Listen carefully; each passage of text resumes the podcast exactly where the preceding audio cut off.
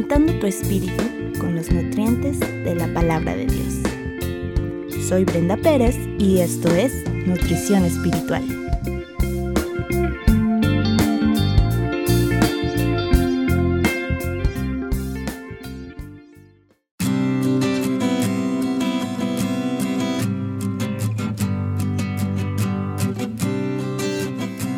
Todos cometemos diferentes pecados a diario.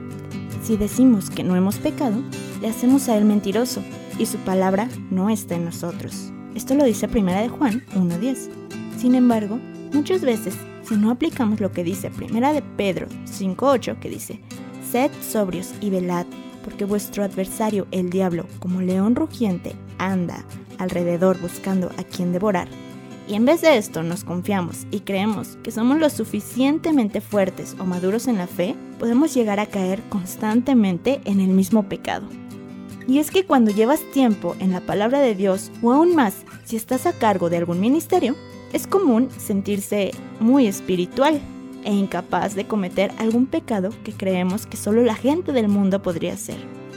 El enemigo nos tienta y Dios lo permite con el propósito de probarnos no para saber cómo reaccionamos, pues Él lo sabe todo, sino para que nosotros nos demos cuenta de nuestra malvada condición. En alguna ocasión escuché un mensaje que decía, nosotros somos como una botella llena de agua sin mover, cuya condición es aparentemente transparente y limpia, pero Dios es aquel que llega a agitar esa botella por medio de las pruebas, y a causa de ese movimiento, vemos que en el fondo de la botella habían muchas partículas de basura que salen a relucir. Entonces, no es que el agua estuviera limpia, sino que simplemente salió a hacerse notar aquello que había en el fondo de ella. Así también ocurre con nosotros. Llega un punto en el que nos sentimos extremadamente limpios y cero pecadores. Pero llegan esas pruebas complicadas, cuando caemos ante ellas y nos damos cuenta de la basura que hay en nuestro corazón, es decir, el pecado. Cuando pecamos, no debemos escondernos o apartarnos. Al contrario, debemos acudir a nuestro Dios y confesar, pues Él lo dice en 1 de Juan 1.9. Si confesamos nuestros pecados, Él es fiel y justo para perdonar nuestros pecados y limpiarnos de toda maldad. En todos los seres humanos está el pecado, como una semilla dentro de nosotros. Y en las condiciones propicias somos capaces de hacer cualquier cosa de inmensa maldad como adulterar, robar, mentir, matar, porque esa es nuestra condición, sin importar si somos creyentes o no, y esto nos debe quedar muy claro. Imagínate esto. Si proyectaran una película de todos tus pensamientos ante tus amigos y familiares, lo más probable es que saldrías corriendo, avergonzado, pues todos pensamos a diario cosas que ni siquiera nos atrevemos a pronunciar. Sin embargo, nuestro actuar dependerá de qué tan expuesta dejamos esa semilla de pecado en un ambiente propicio para que crezca. Por ejemplo, si estás luchando con la codicia y vas a lugares donde sabes que ese pecado se puede potencializar, lo que dará como resultado de esa pequeña semilla será un árbol enorme de acciones tan graves como robo u homicidio por desear tener algo que no posees. Tal fue el caso de David, que inició con un momento de ocio y vio a una mujer desnuda mientras se bañaba, una pequeña semilla. Después la codició y adulteró con ella, y terminó matando al marido de esta mujer. Aquí vemos que la semilla se convirtió en un gran árbol. Ante esto, lo más recomendable es cortar de tajo con aquellos ambientes que sabemos que serán propicios para que la semilla de pecado que está plantada dentro de nosotros crezca. Por eso Mateo 5:29 dice, por tanto, si tu ojo derecho te es ocasión de caer, sácalo y échalo de ti. Pues mejor te es que se pierda uno de tus miembros y no que todo tu cuerpo sea echado al infierno. Aquí por supuesto no se está refiriendo a sacarte un ojo o una parte de tu cuerpo, sino que cortes con aquellos ambientes que te van a ser propicios para que caigas al pecado. Así que tenemos como reto cortar de raíz con aquellas cosas que nos van a hacer caer y saber que nosotros en nuestras fuerzas no lo vamos a lograr. Es con la ayuda de Dios y por medio de su Espíritu Santo. Y sobre todo confesar nuestros pecados, confesar, confesar, confesar. Porque ese es el Evangelio. Este es el Evangelio práctico en nuestras vidas. Confesar nuestros pecados. Una vez que lo hagamos y reconozcamos ante Dios que nosotros no podemos solos, entonces Dios nos ayudará. Todo esto es gracias a Él y a su Espíritu Santo. Así que vivamos con fe creyendo en que Dios nos va a sostener.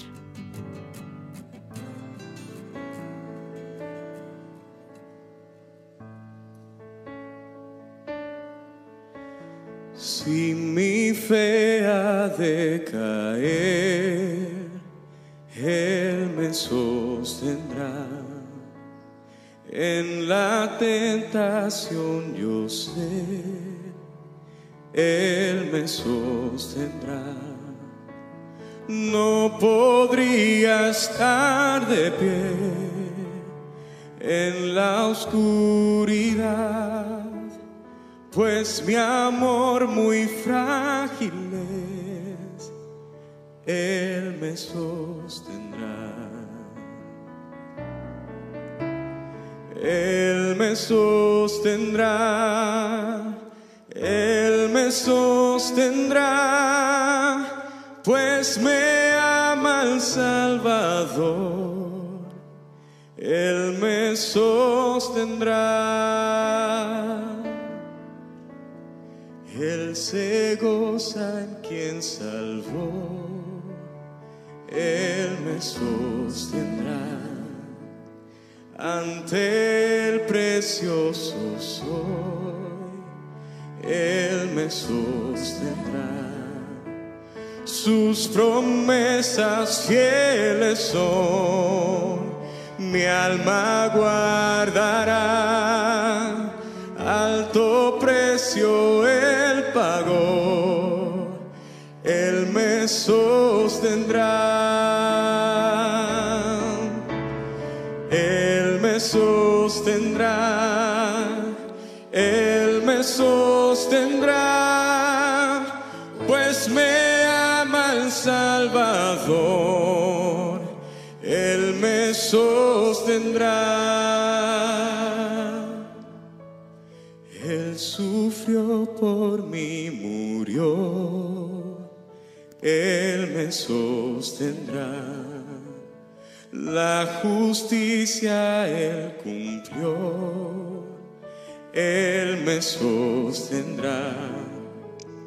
Vida eterna tengo en Él, Él me sostendrá hasta que le pueda ver, Él regresará.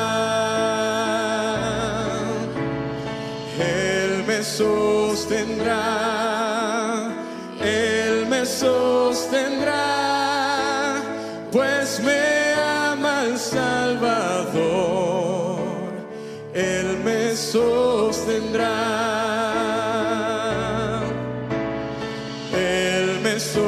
sostendrá, Él me sostendrá, pues me ama el Salvador, Él me sostendrá, pues me ama el Salvador, Él me sostendrá. Pues me ama el Salvador, Él me sostendrá.